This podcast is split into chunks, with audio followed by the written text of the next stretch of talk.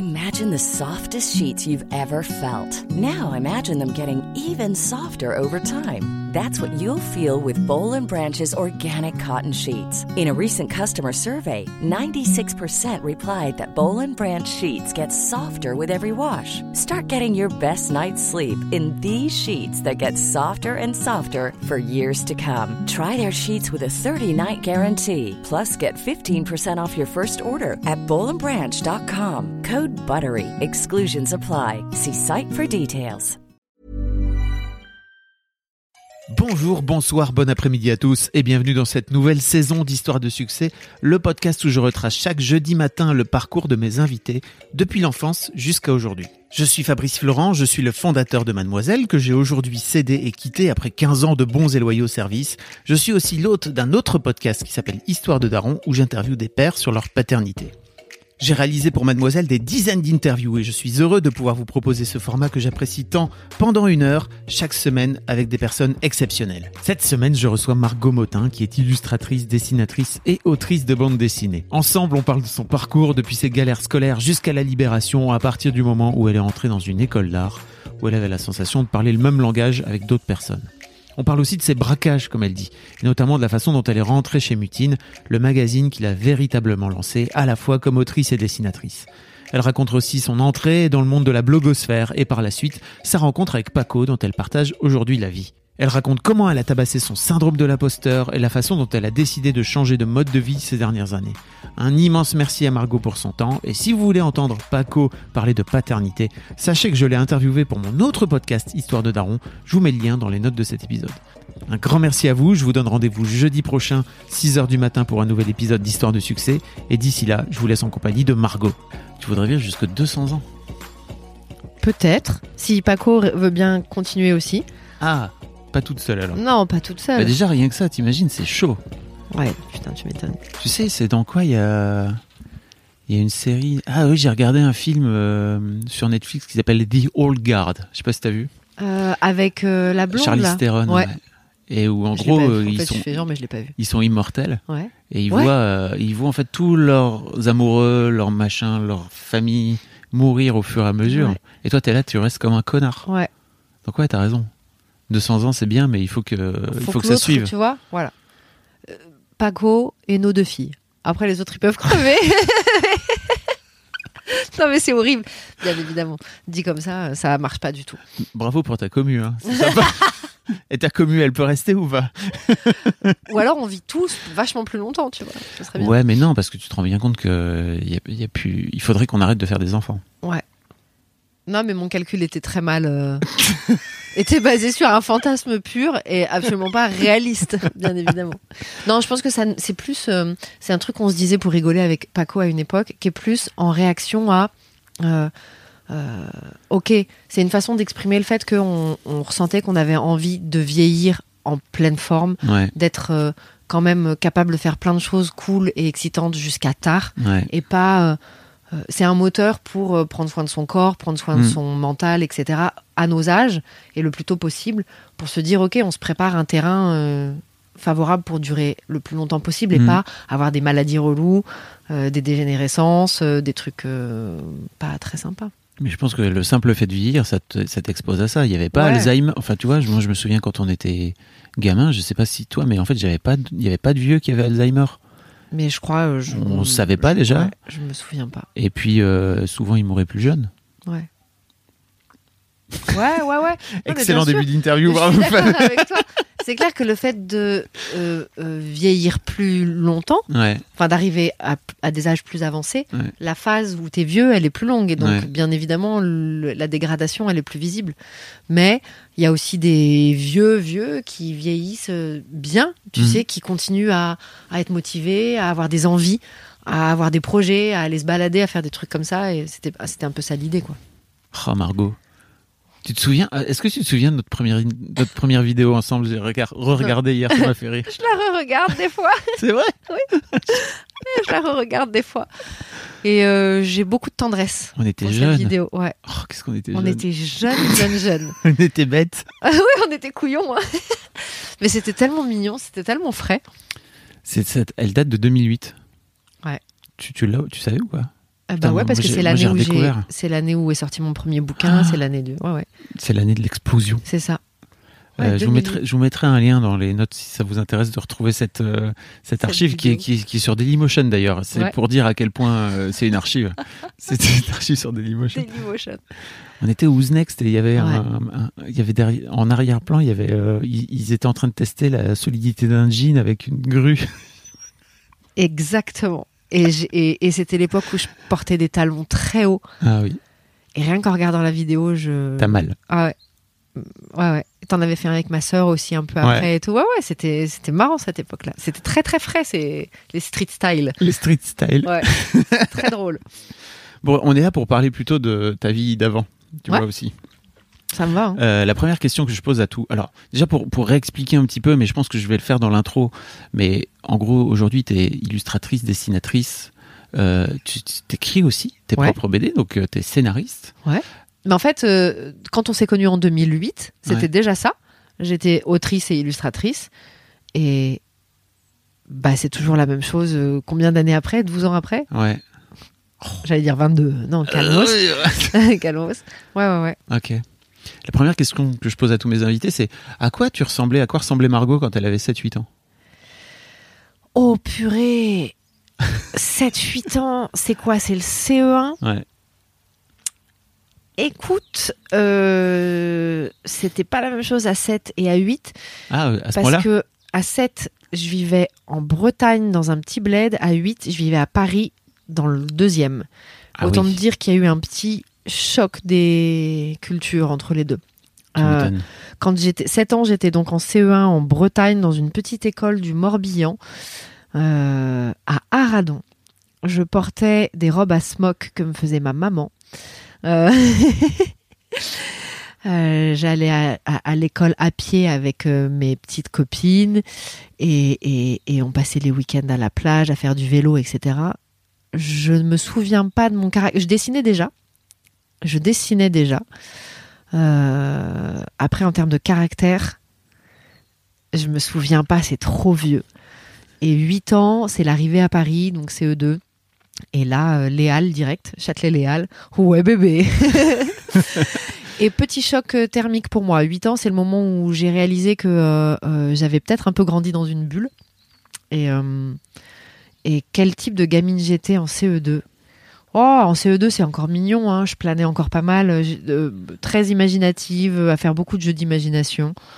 Euh, C'était toujours ma mère qui m'habillait, mais elle avait un peu upgradé le game.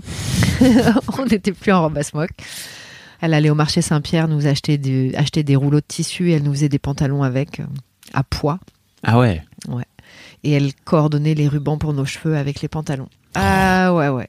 C'était le milieu des années 80 en même temps. Ah, bah voilà. T'as tout résumé. c'est exactement ça. C'était le milieu des années 80. Euh, mais en termes de caractère, j'ai du mal à me rappeler de celle que j'étais à 7-8 ans. Je, je, je saurais pas dire.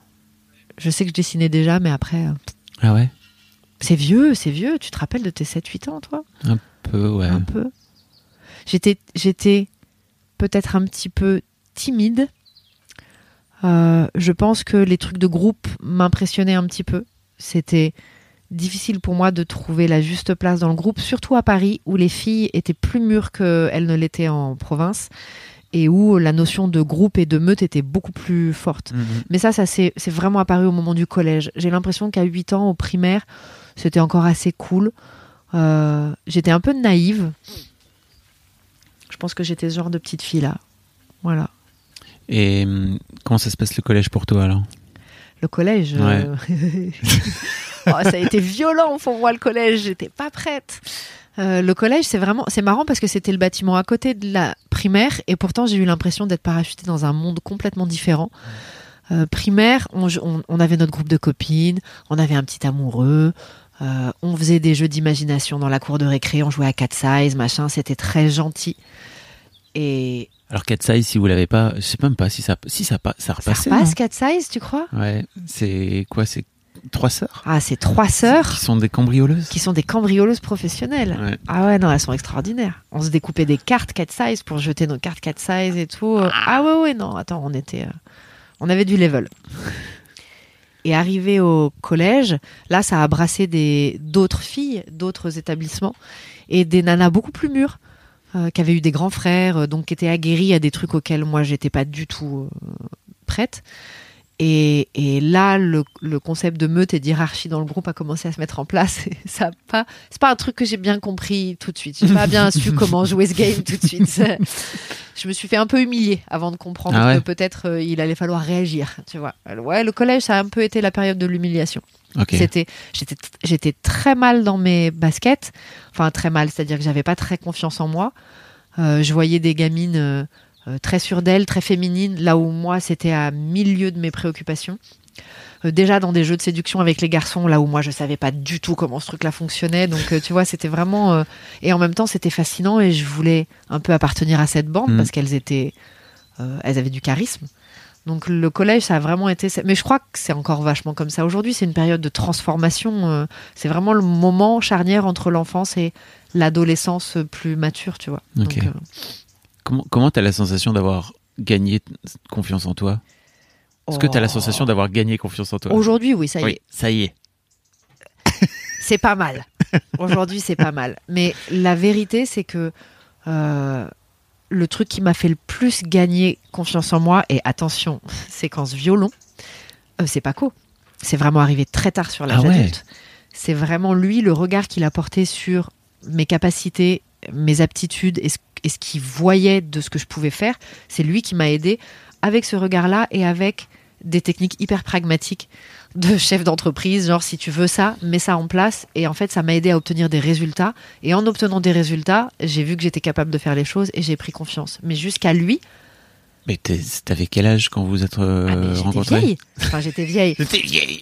J'avais un peu plus de 30 ans. Ouais, c'est ça, ta carrière était déjà. Ah non, avant ça, j'avais pas confiance en moi. Avant ça, j'étais quelqu'un d'extrêmement angoissé, anxieux, euh, euh, très inquiet dans le groupe, euh, plutôt solitaire, tu vois. euh, euh. alors avec, euh, j'avais trouvé des techniques euh, pour donner le change. Avec l'arrivée au lycée, je m'étais dit, il faut que je me réinvente, faut que je sois plus cabotine, Ah parce que ça va me permettre de d'avoir un rôle de rigolote et le rôle de rigolote dans le groupe on en a toujours besoin donc c'est si tu arrives à avoir ce rôle c'est assez facile. Euh, donc je m'étais dit bon bah voilà, euh, déconne, rigole, euh, moque-toi de toi-même avant que les autres puissent le faire. Ouais. Donc j'avais un peu de second degré sur moi-même et j'ai gardé ce truc-là comme une défense, mais j'avais pas du tout confiance en moi. Ça a été, je m'aimais pas physiquement. j'avais, dès qu'il fallait arriver dans un nouvel endroit, j'étais inquiète. Quand on est arrivé au Pays Basque et qu'il a fallu que je me mette à conduire, les veilles de jour où je devais aller faire les courses au supermarché, je faisais le trajet dans ma tête avant de m'endormir et j'étais pétrifiée à l'idée de prendre le volant, tu vois. Des... Eh meuf, t'as 30 ans, c'est pas normal. Donc euh, c'est vraiment, la confiance, elle est arrivée hyper tard. Ok. Et pourtant, euh, t'étais déjà euh, Margot fucking Motin quand, euh, quand, quand t'as rencontré Paco, quoi. Bah parce qu'en fait, euh, Comment t'as fait parce que j'avais par contre, en revanche, pas mal d'estime de moi-même. Il y a vraiment, pour moi, il y a deux choses. Il y a l'estime de soi et la confiance. L'estime de soi, c'est l'image que tu as de toi pour toi-même, seul. Tu sais ce que tu vaux, tu sais tes capacités, tu sais que dans le fond, tu en es capable. Et la confiance, c'est quand c'est confronté au groupe, au reste, à l'extérieur. J'avais beaucoup de mal avec ce qui était extérieur, mais moi, à l'intérieur, j'avais vraiment la foi, genre, je savais que j'allais tout, tout, tout défoncer. Donc, euh, euh, j'ai pu monter mes projets et j'ai pu me lancer en tant qu'illustratrice, etc. parce que je sentais que j'étais faite pour ça et j'avais cette estime de moi qui était tu en es capable. Voilà. Après, quand il fallait se vendre auprès des gens, etc. Là, c'était un autre, c'est un autre délire. Donc tu vois, voilà. Ok. Revenons au lycée un peu parce que tu disais que t'avais compris qu'en fait euh, il fallait que tu sois peut-être euh, un peu la rigolote du groupe, c'est ça? Ouais. Mais ça voulait ça. Tu décides pas comme ça du jour au lendemain de devenir la rigolote du groupe. Ça veut dire que tu l'as déjà en toi. C'est une excellente observation, Fabrice. ça m'arrive. Écoute, je vais te dire un truc qui va te paraître peut-être un peu chelou, mais je pense que potentiellement on a tout en soi, Mhm. tous. Et la vie, l'éducation, les événements, les croyances qu'on a font qu'on fait émerger ou qu'on permet de s'épanouir à certains aspects seulement. Mais je pense que fondamentalement, on est tous très talentueux, on peut tous faire plein de choses, c'est juste on ne peut pas exploiter tous ces choses-là de la même façon. Et donc il est probable qu'effectivement, ce- cette forme de dérision, je l'avais déjà. que je l'avais juste pas exploité Mm. et que quand il a fallu trouver un outil pour survivre, c'est celui qui a émergé le plus facilement. tu vois, j'aurais pu devenir une grosse dure ou, euh, mais non, c'est la, c'est celui-là qui a émergé.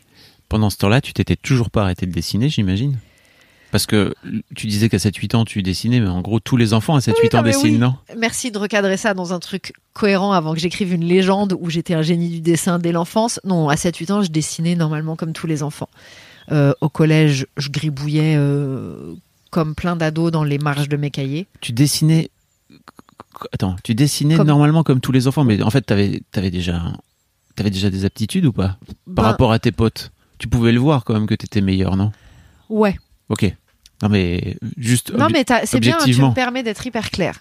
Euh, effectivement, écoute, sur mon carnet de santé, à la visite des 5 ans, il y avait écrit excellentes aptitudes graphiques. C'est un truc que j'ai découvert des Ah, années après. Je l'ai découvert à 35-40 ans, tu vois, excellentes aptitudes graphiques. Ce qui voulait dire qu'effectivement, à la visite médicale des 5 ans, il avait dû me faire faire de l'écriture ou des dessins et il avait dit, OK, il y a un truc. Ok. Bon. Donc, Trop marrant. donc effectivement, il semblerait que ce truc-là était déjà un peu. Ouais. Et c'est vrai que je dessinais beaucoup et j'adorais ça. Donc euh, euh, et j'adorais ça et je dessinais en classe, etc. Donc j'avais pris l'habitude d'avoir un regard extérieur qui disait waouh, c'est vachement bien ce que tu fais. Et donc du coup, ça m'avait nourri et du coup, je l'entretenais. Mais effectivement, je pense que je dessinais juste peut-être un peu plus que d'autres gamins qui étaient sportifs ou qui avaient d'autres d'autres envies. Mais c'était pas encore décelé comme étant. Je, je m'étais pas dit je ferais ça de, de ma vie, tu vois. Ok. Et au collège, euh, c'est pareil. Je pense que dans les cours d'art plastique, j'étais un petit peu, euh, un petit peu plus douée que les, les autres élèves. Je, peut-être, je faisais des trucs un petit peu plus surprenants parce que j'avais l'habitude, mais c'était pas non plus un truc. euh, c'était pas hyper marqué. Ils faisaient quoi tes parents euh, comme, comme métier? Mon père, il était dans le secteur bancaire euh, et ma mère, elle- à la base, elle était institutrice. Ok. Euh, et après, elle a, quand on est arrivé sur Paris, elle a fait pas mal d'autres métiers. Elle a été attachée de presse. euh, elle a fait plein de trucs, mais elle avait une fibre artistique très développée. Donc, quand on était petite, elle nous dessinait des, elle nous dessinait des histoires qu'elle écrivait, qu'elle dessinait, etc. Elle a toujours beaucoup favorisé ce truc-là. Elle a nourri ça? Complètement. Ok. Parce que ta sœur et toi, de celle-là, vous êtes vraiment toutes les deux des artistes. Ouais. euh, Je pense que ma maman, elle avait très envie d'être artiste et qu'elle a, elle a pas eu cette possibilité euh, parce qu'il a fallu qu'elle choisisse un métier plus euh, terre à terre et voilà, c'est pas un truc qu'elle a pu développer à l'époque dans sa vie. Et je pense que c'était important pour elle, quand elle a senti qu'on avait cette fibre, de nous laisser la possibilité vraiment de la développer. Mais après, elle a toujours, elle, elle, elle nous chantait des chansons au piano, elle nous faisait dessiner, elle a toujours, elle nous a vraiment entretenu là-dedans. quoi. Ok, cool. Ouais. T'as la sensation à un moment donné d'avoir un déclic et de te dire, ok, en fait, ce dessin-là, enfin, ce, ce- ce truc que je continue à faire, là, ça peut finir par devenir mon métier? Écoute, le déclic, il s'est fait très tardivement et Encore ouais, non mais À 35 ans tu sais parce qu'en fait, je crois que j'étais juste une ado euh, normale qui se posait pas de questions. Je, je me suis pas posé la question de mon avenir avant que en euh, terminale, il faille euh, aller sur le minitel faire nos vœux pour pour les études, tu vois. Avant ça, Minitel ouais, je vais tousser. N'hésite pas. Avant ça, tout ce qui m'intéressait, c'était mon histoire d'amour avec mon petit copain du lycée, mes copines, sortir le samedi soir avec ma bande. Je m'étais pas projetée beaucoup plus loin que ça jusqu'à la moitié de la terminale. Euh, et c'est cool parce que ça veut dire que euh, c'est faisable. Tu peux te réveiller sur le tard. J'étais pas très bonne élève au lycée.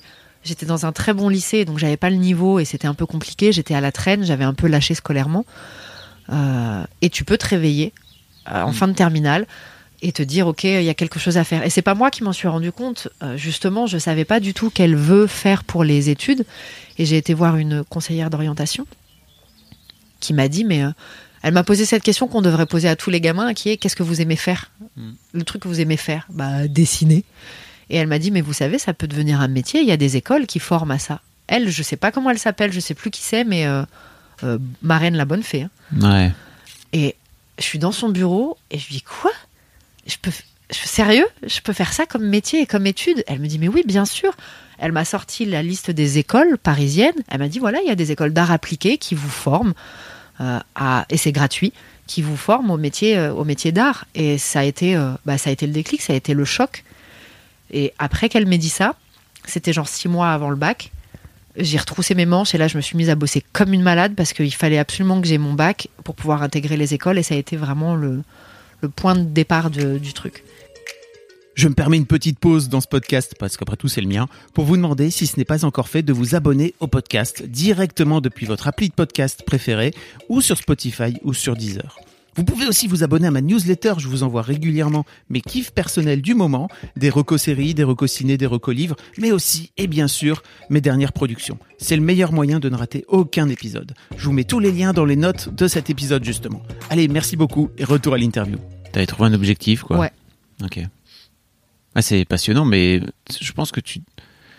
Il n'y a pas eu beaucoup d'invités. hein. Tu sais, je, dois être à mon 40, 50e épisode là. Pas eu beaucoup d'invités qui m'ont dit très clairement Ok, en fait, si je suis là où je suis aujourd'hui, c'est grâce au conseiller ou la conseillère d'orientation. Tu m'étonnes Non, mais c'est ouf, hein, parce que vraiment, c'est. C'est que ça. Et, et- et ta mère, t'avais pas. euh, qui était peut-être plus. euh, au courant des métiers qu'il pouvait y avoir et tout, elle t'avait pas glissé ça ou Non, je pense pas que. Je pense que euh, c'était. Euh, c'était. euh, merci, elle est toujours en vie. c'est c'est quelqu'un euh, de très rêveur, ma maman, et qui a des très grandes qualités poétiques et artistiques, mais qui est peut-être moins aguerrie sur les réalités du marché du travail, etc. Elle a fait des boulots pour gagner de l'argent, elle n'a pas toujours fait les métiers qui la passionnaient le plus, et je je suis pas sûre qu'elle avait vraiment conscience de ces choses-là. Je pense que vraiment son taf à elle, c'était de me dire, tu veux être une artiste, tu peux le faire. Elle, ce qu'elle m'a dit, c'est si tu veux être une artiste, vas-y, mais franchement, sois dans les meilleurs. Gagne ta vie, défonce tout. Euh, vraiment que ce soit euh, galère pas quoi. Donc euh, elle, elle m'a apporté ça, la croyance que je pouvais être une artiste et vraiment en faire un truc valorisé dans ma vie. Mon père, lui, m'a voulait pas que je fasse de carrière artistique. Il n'avait pas non plus conscience des métiers qu'il Mm. pouvait y avoir, mais il m'a dit euh, quoi que tu fasses, gagne ta thune, sois indépendante financièrement. Et il m'a appris ça. Et après, c'est vraiment elle, elle a été la conseillère d'orientation. Elle a été le troisième pilier euh, euh, du socle, et c'est elle qui m'a dit ok, voilà, maintenant dans la matière, dans la réalité, il y a des écoles, tu peux faire ça comme métier, il y a un chemin. Et ça, c'est si elle me l'avait pas dit, j'aurais fini en fac d'art plastique et je, je sais pas ce que j'aurais fait, j'aurais fait psycho ou j'en sais rien. Ouais. Vraiment, elle, elle a ouvert une porte, genre, mais alléluia, quoi. Le lendemain, été aux portes ouvertes des écoles d'art appliqué, j'ai pris tous les dossiers et après, c'était ma- ma- mon chemin, il était tracé. Vous vous rendez pas compte, les jeunes, aujourd'hui, qu'il y avait Internet et des podcasts et tout. Vous pouvez entendre Margot Motin vous expliquer son parcours. Mais à l'époque, c'était pas le cas. Il fallait qu'on se démerde tout seul. Ouais, c'est vrai. et qu'on fasse confiance à l'éducation nationale. ce qui était vraiment un coup de dé à chaque fois, quoi. Tu m'étonnes. Euh, ok. Donc tu, tu fais quoi alors euh, après après tout ça? Tu vas dans une euh, tu vas dans dans quelle dans quelle formation? Euh, donc j'ai été voir les écoles d'art appliqué de Paris. Je pense que je... Mais je sais plus. Tu te souviens plus de l'école que t'as fait? Si, mais je sais plus pourquoi je l'ai choisi. Si, j'ai choisi Olivier de Serre parce qu'il y avait communication visuelle et que il y avait un prof, Monsieur Chosy, qui était déjà auteur de BD. Et ça m'avait interpellée parce que j'aimais bien dessiner des dessins de type BD. Et je m'étais dit, ok, je savais pas que j'en ferais hein, dans ma vie. C'était pas, encore une fois, c'était vraiment, euh, tu sais, j'avançais, genre, ouais, ça vibre bien, j'aime bien. Il n'y avait pas de projet, quoi. Mais en tout cas, je me suis dit, j'aime j'aime bien ce gars-là, j'aime bien ce qu'il fait. J'étais abonnée à la revue à suivre. Et voilà, il y avait un, un petit terrain BD et je, je voulais, euh, je voulais avancer avec lui. Et donc, euh, j'ai postulé pour cette école. Il y a des petites anecdotes autour de mon entrée dans cette école. Veux-tu que Vas-y. Je te les raconte. Bah, bien sûr. On est là pour ça. C'était comme c'est des écoles gratuites, ce sont des écoles dont les entrées se faisaient d'abord sur dossier scolaire Mm. et ensuite sur concours. J'avais un petit problème avec la case dossier scolaire parce que j'étais vraiment pas une bonne élève en terminale. Euh, à, à ma décharge, j'étais à Henri IV, qui était un lycée de très haut niveau Ouais. et là où j'aurais pu avoir une scolarité normale, moyenne, bien dans un autre lycée, là vraiment, c'était catastrophique. Et euh, j'avais donc donné mon dossier scolaire à remplir au prof. C'était un dossier où pour chaque matière, le prof de terminale donnait une appréciation sur euh, OK ou pas pour que cet élève aille dans une, Mm. une école artistique. En gros, ils auraient dû en avoir rien à faire quand même, mes profs. Ils auraient dû tous dire c'est cool. Je sais pas pourquoi, ils l'ont pas fait. J'ai regardé le dossier, j'ai fait mais jamais ils vont me prendre avec ce dossier. J'en ai pris un autre. Parce qu'en fait, les profs te descendaient, c'est Ouais, ça? il me descendait. Mais parce que tu foutais le bordel Non, non, pas du tout, mais parce que je pense que c'était la culture de ces lycées un peu élitistes. C'était le système, il est vachement de rabaisser l'élève Hmm. euh, dans la croyance que plus tu le rabaisses, plus il va faire preuve de courage et de développer ses talents. En fait, juste ça t'éclate la tête pour beaucoup. Et ça fait peut-être ressortir certains très bons, mais c'est quand même assez dur. Et c'est vrai que les appréciations étaient dures. J'étais pas du tout dissipée, j'étais une élève normale, mais juste qui galère, quoi. Mm. Et euh, mais les commentaires étaient pas bons. Et je me suis dit, euh, déjà que le dossier avec les notes, déjà que le bulletin il est pas bon, si en plus les commentaires des profs ils sont pas élogieux, les gars ils ont aucune raison de me prendre, c'est débile. Je me suis dit, bon, je vais tenter un coup de poker de ouf, je vais tricher. J'ai été chercher un deuxième dossier à l'école. Et là, j'ai imité l'écriture de tous mes profs. Et j'ai refait toutes les appréciations du dossier scolaire. Est-ce qu'on a le droit de dire ça? Je sais pas. Moi, Est-ce qu'on a le droit d'encourager ça? C'est ça la vraie question. C'est ça la vraie question. Moi, je dis, dans ma tête, je me suis dit, il y a une injustice parce que les gars, je postule pas pour faire Hippocagne ou un truc comme ça. Je vais dans une école d'art, vous vous en foutez. Tu vois, ça n'avait Ouais. pas. Pourquoi vous avez fait ça? Ça- n'a aucun impact sur votre existence. C'est nul d'avoir fait ça, Mhm. alors que si ça se trouve, je vais complètement m'épanouir là-dedans. Pourquoi vous faites ce truc-là? J'avais trouvé ça tellement injuste que je m'étais dit non, reprends ton destin en, en main. Meuf, c'est pas possible. J'avais repris toutes les appréciations. J'avais pas menti en mode super élève, mais j'avais dit euh, euh, oui, une carrière artistique, une fibre, euh, fibre artistique. euh, oui, effectivement, une école d'art semble le bon débouché pour cet élève. Tu vois, j'avais fait un truc comme ça. Et je m'étais présentée dans le bureau de la directrice d'Henri IV avec ce dossier, parce qu'elle, elle devait tamponner, le truc à Tamponner. la fin. Et elle avait lu les, les, ac- les appréciations des profs. Je tremblais, j'avais si peur. Et elle avait dit Tous vos profs ont l'air parfaitement d'accord pour que vous alliez dans cette école. Je valide. Et elle avait validé. Et mon dossier a été accepté à Olivier de Serres. Donc t'avais avais quand même D'excellentes eu- aptitudes graphiques. voilà, eu ce skill. Hey, I'm Ryan Reynolds. Recently, I asked Mint Mobile's legal team if big wireless companies are allowed to raise prices due to inflation. They said yes. And then when I asked if raising prices technically violates those onerous two year contracts, they said, What the f are you talking about, you insane Hollywood ass?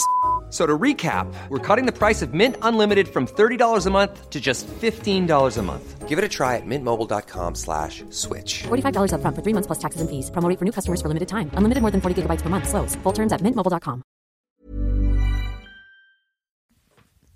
qui me permettait d'imiter Ouais. l'écriture des profs. Ouais. Ok. Ça, ça a été le moment où je me suis dit, à un Et- moment donné, faut que tu braques ton, faut que tu braques ton histoire. Qu'est-ce qu'on dit aux jeunes? Par rapport à ça C'est une vraie. Moralement, il y a un vrai truc. Ouais. Franchement, euh, je vais pas prendre cette responsabilité parce que je pense que euh, ceux qui ont la fibre du voyou, ils verront une opportunité de tricher. Mm. Euh, Ceux qui ont d'autres fibres, ils verront une opportunité d'inventer leur histoire et chacun il verra euh, ce qu'il lui faut. Moi, je l'ai vraiment vécu comme euh, je risque de perdre une opportunité de m'épanouir pour un truc bête et j'enfreins pas une loi qui va mettre des gens en danger. Mm.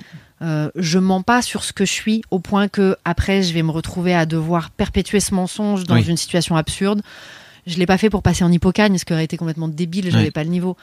Il y avait une espèce de logique au-delà de ce qui se passait qui me semblait plus importante et et je suis hyper contente de l'avoir fait. Hyper contente de l'avoir fait. Et après, il y a eu un concours et au concours, il a fallu que je fasse mes preuves de toute façon, Oui. tu vois.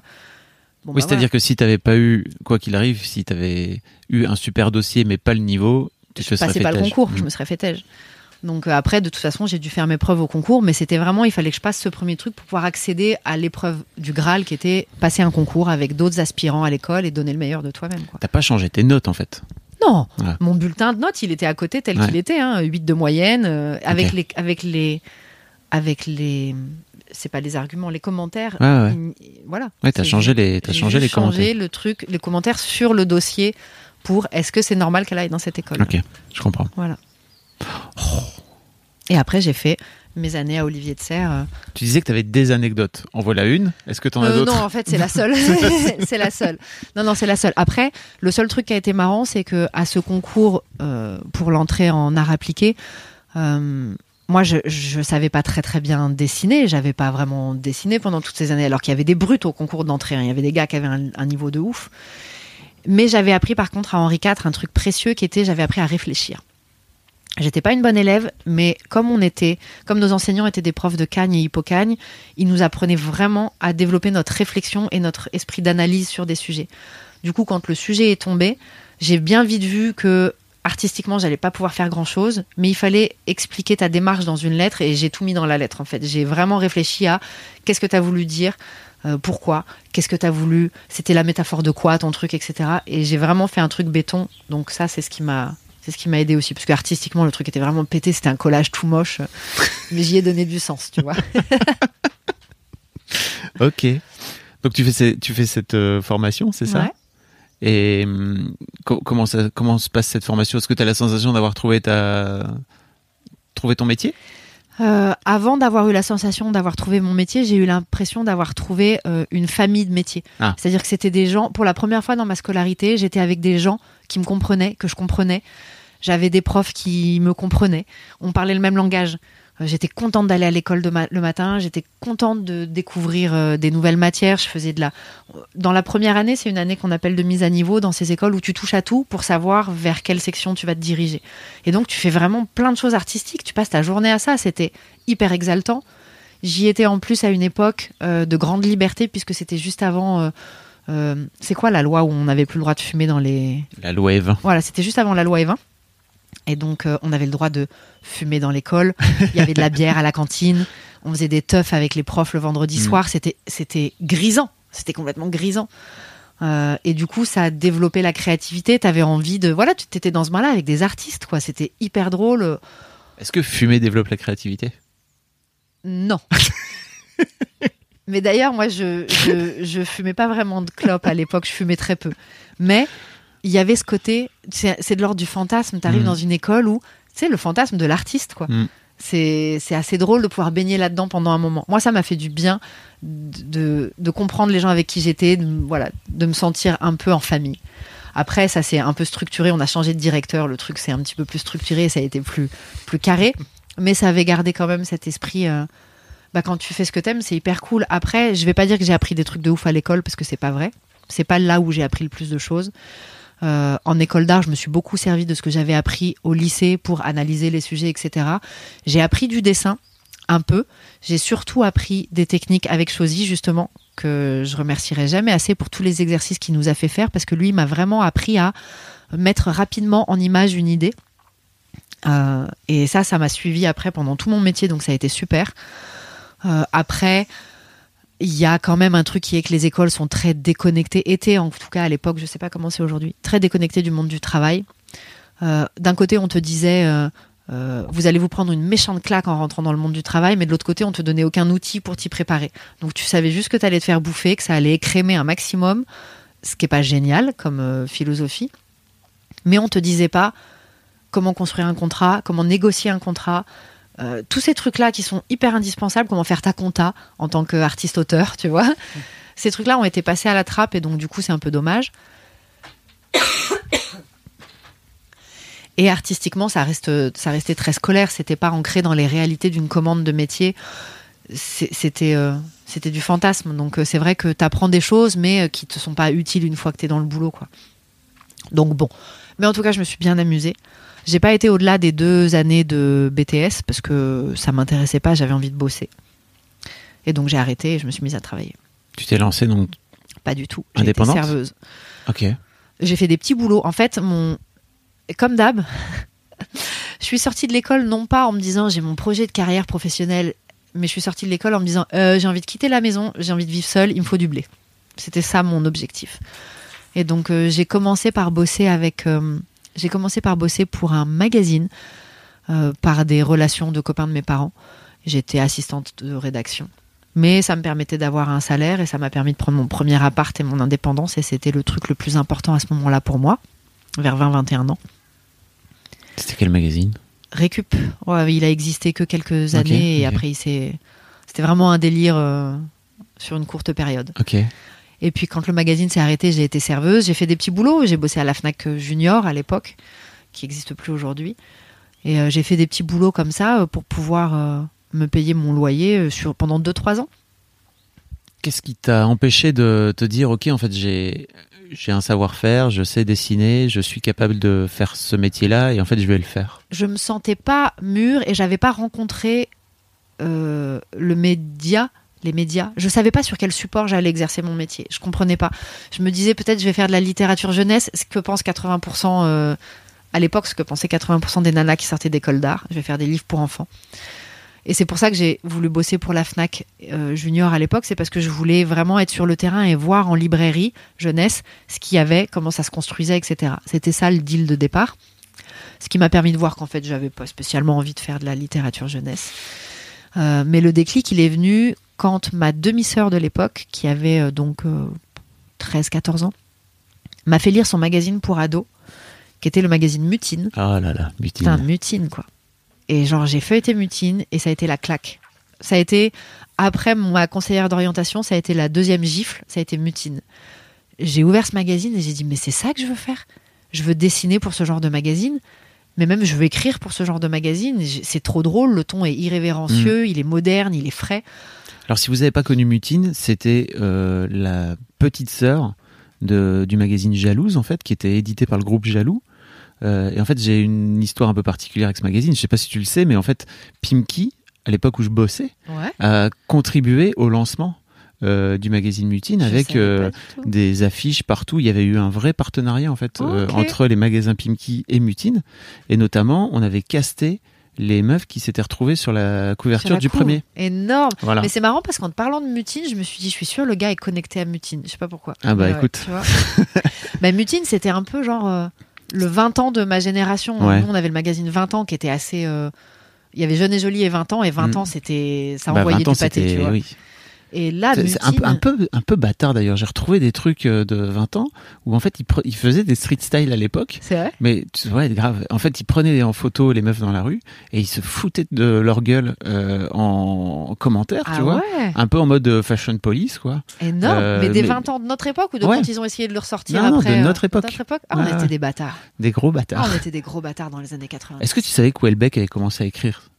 Chez 20 ans Mais pas du tout. Mais vraiment, ils ont eu des, ils ont eu des plumes de maboule, vraiment. Ouais, ouais, ils avaient des. euh, comment il s'appelait le gars qui bossait pour eux aussi, qui écrivait pour eux, qui était si drôle? Diastème. Diastème, oui, Ouais. le- qui faisait le courrier du cœur. J'adorais. Mm. Mais c'est vrai que c'était un peu. C'était Il y avait un petit ton un peu bâtard. Mais, Bah oui, Très- un peu parisien. Ouais. Tu vois, un peu, euh, ok, on va, on, va, on va se moquer un peu de vous, quoi. mais c'était le- c'était le cool des années 80. Bien sûr, c'était carrément le cool. C'était Mm. carrément super cool à l'époque. Aujourd'hui, tu pourrais plus avoir un magazine 20 ans, c'est pas possible. Non, je crois pas. Mais donc, Mutine, chez qui j'avais retrouvé justement ce côté un peu trash que j'aimais bien. Et, euh, et elle, ça a été euh, le déclencheur de ma carrière, ça a été Mutine. J'aimerais bien que tu me racontes, parce que tu l'as raconté sur Mademoiselle dans la toute première interview qu'on a fait de toi, je pense, bah, en 2008. Euh, comment t'as fait pour, euh, pour rentrer au magazine Mutine? Bah, braquage encore. Je crois que j'ai. C'était le côté cat size. Tu vois Je crois en fait ça m'est grave resté après. J'ai trop joué à cat size quand j'étais petite. J'ai fait un braquage pour Mutine. Ouais. Euh, en fait, tout a commencé parce que mon père m'avait donné un conseil et mais je bénis mes parents pour ces trucs-là. Il y a eu deux trois petits trucs comme ça qui m'ont vraiment suivi. Mon père qui était donc cadre supérieur dans le milieu bancaire et qui avait l'habitude de voir passer beaucoup de CV et d'en jeter beaucoup à la poubelle, m'a dit ma biche, quand tu fais un CV et une lettre de motivation, euh, c'est pas tant le contenu qui compte que euh, l'impact qu'il va avoir sur la personne qui va le lire. Dis-toi que le gars, il en ouvre je sais pas combien par jour et il faut que le tien, il ait envie de le retenir. J'ai pris ça au motherfucker pied de la lettre. J'ai fait OK. Et en fait, ce que j'avais fait, c'est que j'avais fait des fausses chroniques pour le magazine. Euh, alors attends, Alors, on j'ai est un dans- petit problème. On est dans ton jardin. Tu me donnes deux secondes. Vas-y, vas-y. Mon robot de piscine qui pète un plomb. Non, alors pour l'audio guide, euh, effectivement, le robot de piscine de, de Margot. Bon, bah, on est dans, dans la belle maison de Margot, n'est-ce pas, euh, au Pays Basque? et bah, le robot de piscine s'est coincé et, euh, et bah, voilà en mode fontaine. C'est très beau. Il y a une vraie fontaine. Ça, ça, ça, ça crée des. Il y a des dangers, hein, euh, avoir une piscine comme ça. Euh, C'était, on n'avait pas passé loin de se faire arroser. Hein. Laisse-moi te dire que c'était, c'était chaud. hein. Donc tu parlais du- de ton CV, de ta lettre de motivation et que ça allait envoyer Du pâté. du, du- voilà. Parce qu'en fait, euh, quand tu fais ton premier CV, t'as aucune expérience, t'as rien. J'allais pas envoyer mon dossier scolaire, c'était vraiment pété. Et donc, euh, j'ai relu le magazine et j'ai vu un peu. euh, j'ai imaginé des rubriques que je pourrais tenir pour eux. Et je leur ai envoyé. J'ai fait des chroniques littéraires de livres pour ados. J'en ai profité que, comme je travaillais à la Fnac Junior, j'avais beaucoup de livres d'ados, donc je les ai lus. J'ai fait des fausses chroniques littéraires, etc. J'avais proposé des trucs comme ça. J'avais tout imprimé. J'avais fait des truffes au chocolat maison. Hein Oui, je sais, ça fait bizarre. J'ai préparé des truffes au chocolat Ouais. maison, bien bien bonnes, que j'avais roulées dans des petits vermicelles de couleur. Elles étaient décorées. Tout ça mis dans une petite boîte en métal avec un petit ruban. J'avais mis tout ça dans un énorme carton que j'avais pécho euh, à la Fnac Junior, un carton de livraison, un gros, les gros trucs. Et j'avais enrubanné ça avec un gros ruban en satin rose énorme. Et comme courrier, j'avais mis un- une lettre de menace en disant que si elles me répondaient pas, j'allais camper en dessous de leur bureau et leur envoyer des boules puantes tous les jours dans le bureau. Et donc, il valait mieux qu'elles me répondent. Et j'ai et j'ai et donc j'ai été jusqu'à la rédaction de Mutine. J'ai sonné, je suis montée comme un livreur lambda. J'ai déposé mon colis parce que manque de confiance en soi, je pouvais pas affronter les autres. Grande estime de soi, je vais faire une lettre de motivation de ouf. Confiance zéro, je vais la larguer et partir en courant. J'ai posé le truc sur un bureau et je suis partie en courant. Merci, au revoir. Et en fait, le temps que je redescende et que je m'arrête sur un petit banc en bas de la rédaction pour appeler mes parents, dire Oh mon Dieu, je l'ai fait, c'est horrible, je tremble et tout. Mon téléphone, euh, enfin j'ai un double appel et c'est la rédactrice en chef de Mutine qui me dit Attends, attends, euh, on vient d'ouvrir ton truc, c'est complètement fou, euh, on veut te voir. Donc j'y suis retournée. T'es direct. Ouais, je crois direct, Ok. il me semble. hein. Ou alors, elle- je- ça, je sais plus, j'ai plus Ok. le détail. Mais en tout cas, j'y suis retournée. Et euh, les nanas m'ont dit, mais euh, c'est complètement le genre de profil qu'on recherche et avec Mhm. qui on a envie de bosser. On va te faire faire des chroniques de tests. Tu vas tester des produits et tu vas nous écrire une chronique rigolote. Il n'était pas question de dessin à ce Mhm. moment-là. Je devais juste faire du rédactionnel. Et donc, euh, je devais, une fois par semaine, une fois par mois, je sais plus tous les combien ça sortait ce magazine. Je devais tester un produit, euh, la culotte mangeable, l'épilatrice à minou, etc. Et faire un texte drôle là-dessus. Je rends ma première chronique et donc pas de dessin. Et je suis là, genre, merde. Troisième braquage, je rends ma première chroni- chronique sur disquette. et je me dis, euh, je veux dessiner pour elle. La donc- disquette, les enfants, c'était un petit peu l'ancêtre de la clé USB, si vous le savez. Je vous ça. explique un petit peu. Et je me dis, moi, je veux dessiner. Donc, il faut que je leur vende du dessin en force. Manifestement, je savais pas passer les choses euh, en délicatesse, il semblerait. Et je me dis, bon, bah, je vais illustrer ma chronique. Je vais mettre le dessin avec sur la disquette. Et je vais faire genre, euh, bah, j'avais fait un dessin, je l'ai pas enlevé. Et donc, je leur rends le texte en leur disant, bon, bah voilà. J'avais fait un dessin parce que ça m'inspirait, je l'ai pas enlevé, mais voilà. Et Truc de, de manip de base.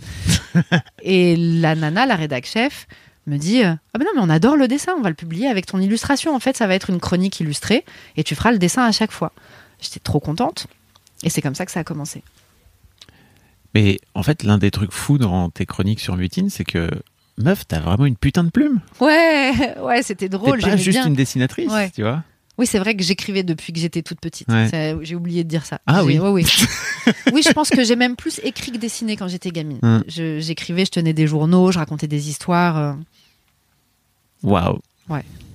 Et ce truc-là t'a aidé à te faire connaître, en fait. Bah, hein. en fait, les, les nanas de Mutine, elles ont été Catherine Nerson et Mélusine Reynaud, que Mhm. je remercierai jamais assez.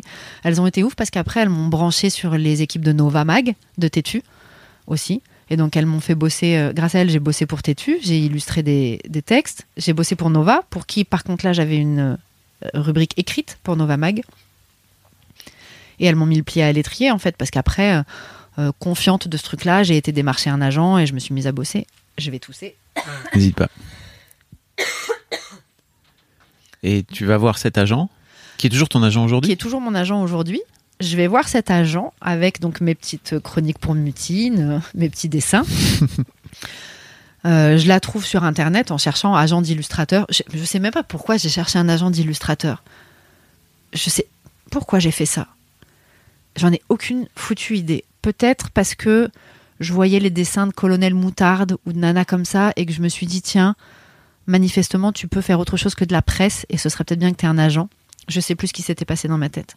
Mais donc, je regarde agent d'illustrateur sur Internet, il y en avait deux, trois, et elle, elle me plaisait, et donc je suis allée la voir. Pareil, hein, jamais de plan euh, stratégique, genre je vais la choisir elle parce que. Non, juste j'aime bien. Son site, il est beau. Et donc, euh, je vais la voir. Et la nana, Virginie Chalamel, mon agent donc, regarde mon dossier très gentiment, avec beaucoup de compassion, et me dit Je vais pas pouvoir vous prendre, mademoiselle. C'est très jeune, euh, j'ai pas ce qu'il faut pour le métier de la pub. Mais là encore, elle a été hyper sympa. J'ai vachement été entourée de gens qui me savaient bien me conseiller, n'empêche. Elle m'a dit Je peux pas faire grand chose avec ce que tu me présentes là, c'est assez immature, mais je sens qu'il y a un coup de crayon. Ce que tu peux faire, c'est travailler des fausses campagnes. Imagine, pense aux marques que tu aimes et imagine comment tu les représenterais. Et reviens me voir d'ici quelques mois pour me montrer et on verra. Euh, je suis rentrée chez moi, j'ai attaqué le taf direct. J'ai fait gaver de fausses campagnes, j'ai mis tout mon dossier à jour. Et deux, trois mois, je suis retournée la voir avec mon dossier et elle m'a prise dans l'agence à ce moment-là. Et j'ai commencé comme ça. Et là, tu es devenue illustratrice, Illustratrice pour la publicité. Ouais, pour la publicité. Et c'est là que le métier a vraiment commencé, puisque c'est par ça que j'ai commencé. Presse et illustratrice, quoi. Presse et édition et hum, publicité. Waouh. Ouais. Comment t'en viens à lancer ton blog Qui est pour moi l'étape d'après, si je me trompe pas? Mais grave. Euh, comment j'en viens à lancer mon blog? Donc, pour démarcher. Alors les enfants, avant Instagram, Ouais, putain. avant, avant Snapchat et avant TikTok, à l'époque, il y avait des blogs où tous les dessinateurs et les dessinatrices se retrouvaient et se linkaient entre eux. Euh, Aujourd'hui, la plupart des, des, des illustrateurs très connus sont tous passés par l'époque des blogs entre environ 2006 et 2010. hein, je crois qu'on peut le dire. Exactement. Exactement. C'était un petit point. euh, Ah, mais il faut, il faut, il faut, il faut remettre les choses dans leur contexte. Euh, pour pouvoir démarcher. C'était bien avant que ça d'ailleurs, je dis 2006, mais non, pas du tout, c'était bien avant euh, le Je début pense des que blogs. c'était bien genre avant, mais je 2002, sais que je pense que Pénélope, elle a dû commencer vers 2006. Ouais, c'est Pénélope qui a Et c'est, elle a plié le game, Pénélope. Elle est arrivée, et elle a, Boulet aussi à l'époque. il y euh, avait Boulet, mais pour moi, dans ma catégorie, Ouais. celle qui a plié le game, c'est Mm. Pénélope. C'est avec elle que tout a commencé. Pénélope Bagieux, donc, hein, euh, qui aujourd'hui est l'autrice euh, des culottés que vous peut-être vous avez lu. Et donc, effectivement, euh, pour pouvoir. Moi, je voulais plus en- envoyer de book papier, parce que Mm. c'était un peu relou à faire. Et pour pouvoir euh, montrer mon travail aux clients, je m'étais dit, je vais me faire un site internet. À l'époque, tu te faisais un site internet. Et donc, euh, je paye un. Je paye un fournisseur de services, un gars, quoi, une entreprise qui me fait un super beau site internet avec euh, les rubriques. Je m'étais inspirée de celui de Serge Bloch, qui, était un, qui est un illustrateur que j'adore et que j'adorais, et qui avait un très beau site internet, je trouvais ça charmé. Et il m'avait fait une belle rubrique presse, pub, édition, machin. J'avais un très beau site, mais je j'avais pas la main dessus par contre, Mm. puisque tu peux pas. Mettre à jour les trucs en direct. Voilà. Donc il fallait que je passe par lui régulièrement pour qu'il mette à jour. C'était avant l'époque des blogs, hein, les enfants. Tu m'étonnes. Et euh, un jour, euh, j'apprends que le gars a fait faillite, a mis la clé sous la porte. Et il t'a pas. Et il t'a pas. Pardon, je finis, je finis par avoir la. je finis par avoir la voix de Père Ah, excuse-moi, j'ai un- une fin. T'as un chat. Ce sera la dernière interview de Margot Motin de Oh, toute bah, sa... ça. Adieu. J'espère pas. Et oh, t'as ta promo à faire pour ton livre, on va en parler après. Vous voyez, vous habitez au Pays Basque, il fait beau et tout, machin. Mais ça vous empêche pas de choper la crève. Ah bah non. Tu veux qu'on fasse une petite pause? On peut faire une petite pause. Le mam- gars fait faillite Fait faillite. Et me rend pas. Il te donne pas les clés de il me ton- donne rien du tout. Il disparaît. Donc plus de site. Et une des jeunes femmes avec qui je travaillais à la Fnac Junior à l'époque, parce que je travaillais encore à la Fnac Junior pour pouvoir quand même assurer un salaire, parce que en tant qu'illustratrice débutante, je devais gagner 200 balles par mois, donc euh, ça Mm. me payait pas le loyer. Et elle, elle avait un blog parce que elle faisait du travail de couture et elle avait ouvert un blog pour euh, promouvoir son boulot. Et elle me dit mais euh, le blog c'est génial, le blog c'est la vie, ouvre un blog. Et donc elle me file les- le, le site et je mets ça en place. Je commence à travailler ce truc-là, je mets ça en place. Euh, et là, je découvre l'univers du blog parce que j'y connaissais rien Ah, yes. je découvre Pénélope, Mm. je découvre toute la bande de l'époque, euh, et je rentre dans la blogosphère. C'est comme ça que ça s'appelait. comme ça, oui. La blogosphère. Ouais, une meuf de la blogosphère. Et euh, je découvre cet univers-là. Et en fait, à la base, ça devait juste être une possibilité pour moi de mettre en ligne mes dessins pro pour pouvoir dire à mes futurs clients, voilà mon adresse, euh, mon adresse de site, allez voir, vous avez tous mes dessins. Sauf que la liberté qu'il y avait sur le blog et le fait que tu pouvais le nourrir toi-même comme tu voulais, ça m'a un peu piqué au jeu et j'ai eu envie de dessiner. Et je me suis mise à poster des petits dessins et des petits textes. Ça n'avait pas encore vraiment pris la forme euh, euh, BD avec des bulles. C'était plus une image et une petite légende. Et j'avais deux lectrices, ma mère et ma sœur. J'étais très contente. Euh, et puis en fouillant sur la blogosphère, j'ai commencé à découvrir l'univers des blogs pas BD, c'est-à-dire des blogueuses, mode, etc. Et comme je suis quelqu'un de très visuel qui aime les jolies images, euh, je suis tombée assez en amour devant le blog de certaines nanas qui faisaient des super belles photos et tout. Notamment une, Alix, qui tenait The Cherry Blossom Ouais. le, le blog The Cherry Blossom Girl. Et sans calcul, vraiment, juste parce que j'avais kiffé une de ses photos, euh, je m'en sers pour faire un dessin et je lui envoie. Je ne savais pas qu'il y avait des fan art à l'époque. Ah, Et je savais pas que je venais de faire un fan art. tu vois Moi, j'avais fait ça vraiment naïvement, genre, Ah, elle est trop belle, j'aime trop sa photo, je lui fais un dessin et je lui envoie. Et, et elle, elle l'a mis sur son blog. Et j'ai pris 2000 lectrices d'un coup. ah, yes. Et là, j'ai fait Ah, ok, ok, d'accord, un nouveau game s'ou- s'ouvre à moi, je ne savais pas. Mais vraiment, ça a commencé comme ça. Et après, Mutine a fait un coup de pub pour mon blog et j'ai pris encore des lectrices. Et puis après, euh, une fois que la machine elle est lancée, euh, voilà, une fois que c'est rodé, plus tu dessines, plus tu postes, plus tu as de lecteurs, plus ils en parlent, plus ça, plus ça se, ça se déploie. Le blog a eu aussi euh, un impact important dans ta vie, puisque je pense que c'est comme ça que tu rencontres Paco, qui est aujourd'hui ton compagnon. Oh mon dieu, ça a été la plus belle chose qui me soit arrivée. Euh, oui, c'est grâce au blog. Un jour, grâce au blog, je reçois un mail d'un gars avec un fan art, justement. Ah, Il m'avait fait un fan art. Il avait euh, dessiné Maë. Je sais plus exactement euh, ce que c'était. C'est très vieux, mais il avait fait un dessin de Maë, puisque à l'époque son blog c'était Maë BD où il parlait de ses aventures de de papa, de jeune papa. Et euh, il m'avait fait un dessin de Maë avec un fan art pour Margot, machin et tout. Et du coup, je vais sur son blog et je découvre son travail et je kiffe parce que enfin un gars du hip-hop dans le dessin. oui. Tu vois? Je veux dire, moi, j'étais au milieu des rockers blancs euh, euh, du milieu de la bande dessinée, et d'un coup, je rencontre un Renoir hip-hop. Oh là là, j'étais contente. j'étais trop contente. Donc, la, la première connexion, elle s'est fait vraiment autour du son. En plus, c'est drôle, on s'échangeait des sons. On parlait du Wu-Tang, de machin et tout. On était contents. On avait tous les deux trouvé un compagnon de jeu qui nous comprenait, alors qu'on tapait tout seul à la balle dans un coin de la cour depuis le début. Quoi. Ouais. Donc, ça a vraiment été euh, extraordinaire. Et c'est effectivement grâce au blog que j'ai rencontré Paco. Et là, on s'est mis un peu à bosser ensemble. Moi, j'ouvre mon blog en début 2008, je crois. Et au printemps 2008, lui, il est approché par les éditions Marabout pour faire un bouquin. Et les éditions Marabout lui disent aussi euh, On aime bien votre copine euh, Margot, euh, on discuterait bien avec elle aussi. Mais ils étaient branchés surtout sur Paco.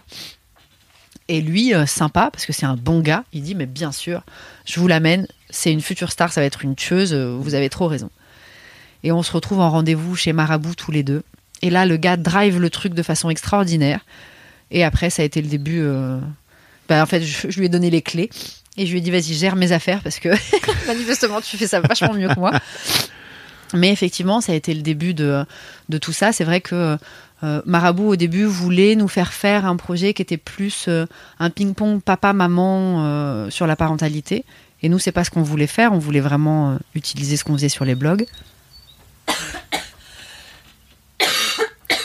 Ouais, et puis en plus, si je me trompe pas, à l'époque, il y avait un peu cette tendance aussi de récupérer ce qu'il y avait sur les blogs et de les mettre, euh, de les mettre sur du papier, quoi.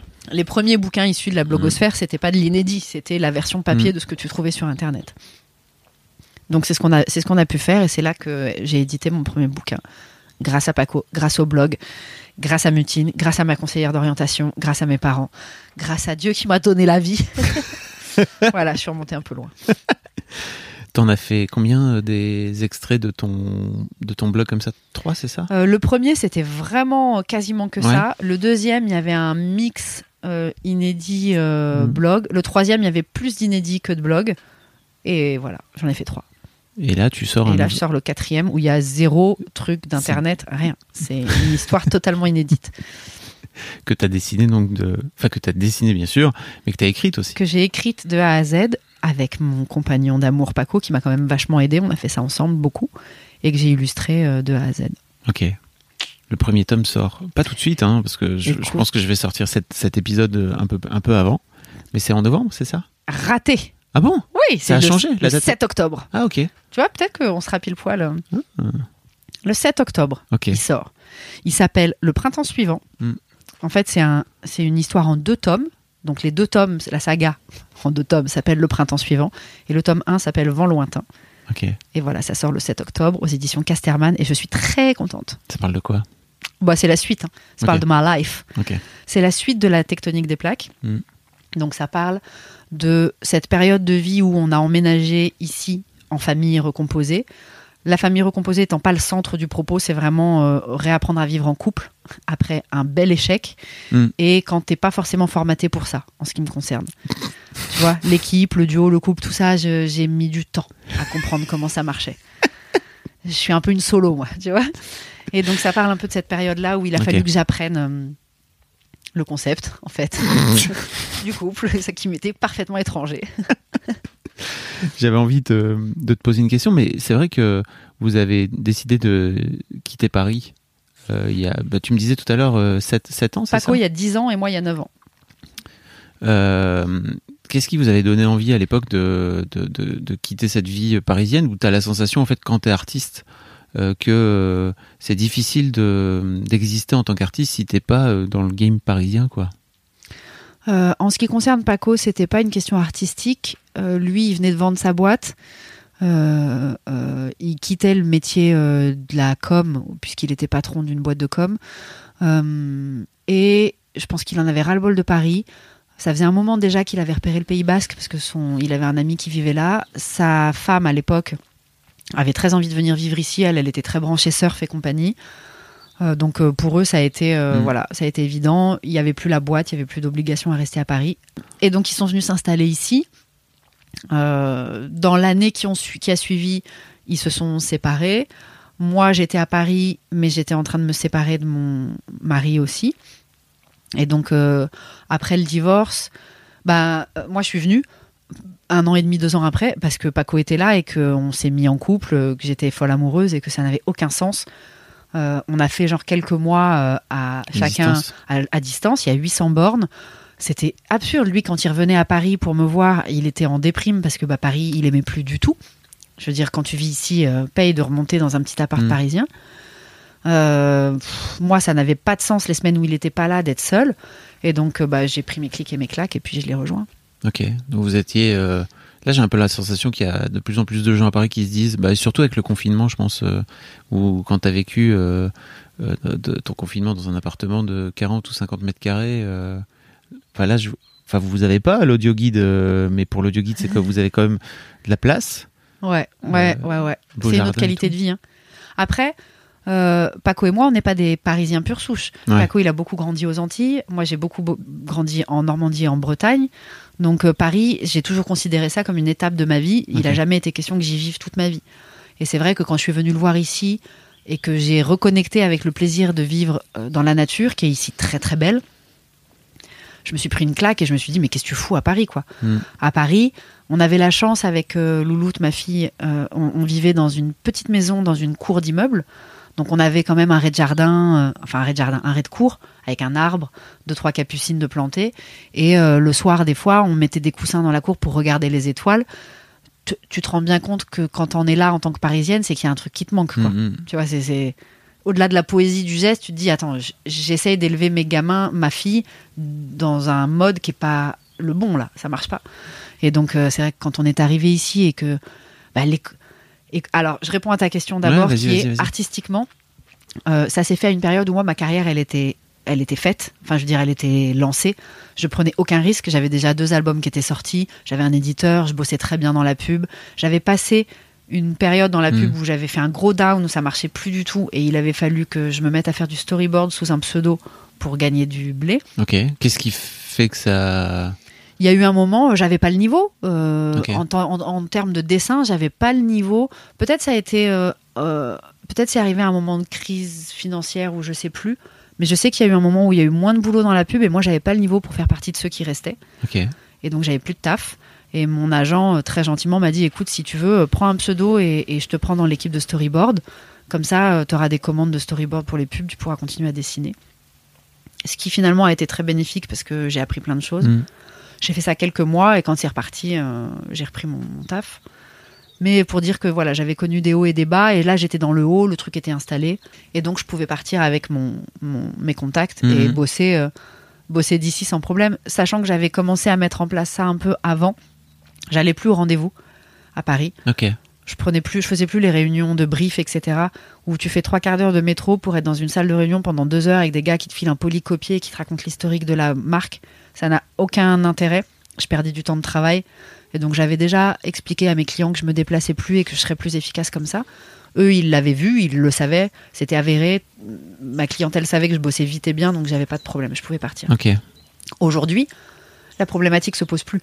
Paris n'est plus le centre euh, nerveux euh, du métier artistique. Euh, Les gamins, enfin je dis les gamins, parce que à travers Instagram, je communique beaucoup avec de jeunes illustrateurs et illustratrices. Quand je dis gamins, c'est juste pour dire euh, ouais, ouais. des jeunes. Euh, eux, ils peuvent faire ça d'où ils veulent aujourd'hui. Il n'y a plus aucun problème. Donc, euh, il n'y a pas nécessité à être au cœur des choses à Paris pour bosser dans ces métiers-là. Et t'as la sensation que c'était pas possible à ton époque? Je pense que ça l'était, mais que personne n'y croyait. Ok. On était encore dans un système où il y avait des croyances très fortes. Il faut être à Paris, il faut avoir des contacts, il faut bosser le week-end, il faut être disponible tout le temps. Moi, je me rappelle que les premières fois où j'ai dit à mes clients que je me déplacerais plus, ils m'ont pris pour une folle. Et mon agent, quand je lui ai dit ne me prends plus de réunions, je ne prends plus les gens au téléphone et je ne me déplace plus, parce que sinon ils me parlent des heures et je perds du temps. Au début, ça a été compliqué. Les marques, les clients, ils avaient encore besoin de cet ancien système où ils te déroulent le PowerPoint pendant la réunion Mm. et ils se sentent rassurés par ça. Ça a été, il a fallu vraiment euh, déconstruire ce truc-là. Mm. Euh, encore aujourd'hui, euh, j'ai des clients parfois qui veulent me faire tout ce truc-là et je, le- je- je leur dis très gentiment, c'est pas nécessaire. On se parle un quart d'heure, je vous pose les questions, envoyez-moi le brief avant pour que je vois ce qui me manque et on avance. On va pas perdre trois heures en réunion. C'est, c'est- moi, je suis pas payée pendant ce temps-là. tu vois, clairement, je préfère le passer à dessiner et à répondre rapidement à la commande et à passer à autre chose. J'ai pas besoin de savoir que la marque en 1915 elle est née parce que blablabla, ça c'est pas utile. Je le fais des fois parce que je sais que ça leur fait plaisir et que c'est un donnant-donnant. euh, voilà, j'ai envie que mes clients ils se sentent bien, mais euh, c'est pas indispensable. Ça nécessite une grosse dose de confiance en soi pour reboucler. Ouais, complètement. Hein et ça, ça s'est développé. euh, bah, quand on est parti, quand je suis partie, Paco il m'a dit écoute, moi bien cocotte, tu vas bosser moins et tu vas gagner plus. Je me suis roulée en PLS dans mon salon. Genre, c'est impossible. Dans ma tête, c'était impossible. Et vraiment, il m'a permis de reconstruire tout ça. C'est lui qui m'a aidé effectivement à driver mes clients. C'est lui qui m'a appris tous ces trucs-là et à dire voilà, de quoi tu as besoin, qu'est-ce que tu veux. Lui, il était patron d'entreprise, donc Mm. pour lui, c'était complètement naturel de fonctionner comme ça. C'était absurde que je me fasse avoir juste parce que je suis indépendante. Euh, et c'est vrai que je me rappelle la première fois que j'ai dit à un client un vendredi à 19h bah non, je vais pas te rendre l'image euh, lundi matin parce qu'en fait, je bosse pas le week-end. J'ai eu une suée dans le dos tellement j'avais peur. Et le Ouais. gars m'a dit Oh, bah ça me soulage vachement parce que moi non plus, j'ai pas envie de bosser ce week-end, donc on fait ça pour mercredi. Et j'étais là, genre, ah ouais, en fait, on est tous complètement coincés dans ce, ce système qui n'a aucun sens. Mhm. On le remet pas en cause et on a juste peur. Voilà. Je sais plus si ça répond à ta question, mais Si, tout à fait. Et on a fait le tour Ah bah, ça fait 3 heures qu'on jacte. Hein. Non. À ton avis? Euh, 1h47 1h03, dont 3 minutes de, de pause. de pause, de, de, guerre, de guerre avec le, le robot Ouais. piscine, etc., etc. En tout cas, merci beaucoup Margot, c'était cool. Fabrice, ça m'a fait hyper plaisir de refaire un petit tour de podcast avec toi. Ah. Donc euh, je suis ravie. Trop bien.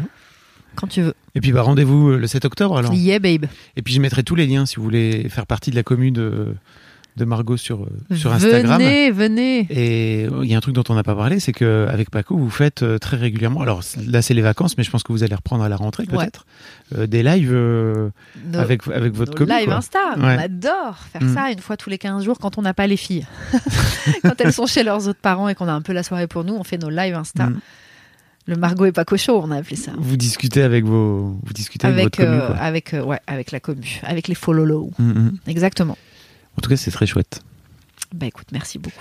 Pour une meuf qui savait pas du tout comment ça marchait Internet. tu T'as vu Non, mais ça, c'est pas quoi encore. hein. Quand il m'a rencontré, après, tu le garderas ou tu le garderas pas, on s'en fout, parce qu'il faut que ça rentre dans ton timing. Mais quand il m'a rencontré, je dessinais euh, sur papier. Hmm. Je scannais mes dessins, c'était une galère de ouf et tout. Ah, Il m'a dit, mais meuf, t'es vraiment, vraiment, vraiment à la ramasse. hein. C'est lui qui m'a. T'as acheté une tablette et Ouais, tout. tablette, Apple, calendrier sur l'ordinateur. Moi, j'avais des calendriers papier. Il me disait, mais, mais qu'est-ce que c'est que cet agenda de merde? Ouais, Il m'a tout, il m'a tout refondu. Et encore aujourd'hui, je le laisse gérer tout ça. Moi, je, Toi, Il tu prends juste le stylo et tu dessines. Moi, je suis l'artiste et lui, il gère toute ma carrière. Non, mais en vrai, c'est pas aussi caricatural que ça. On n'est pas René et Céline, mais euh, mais il y a un côté, euh, chacun est bon pour des choses. Euh, dans le duo où c'est moi l'artiste, c'est vrai qu'il est hyper bon pour ça et il m'aide vachement.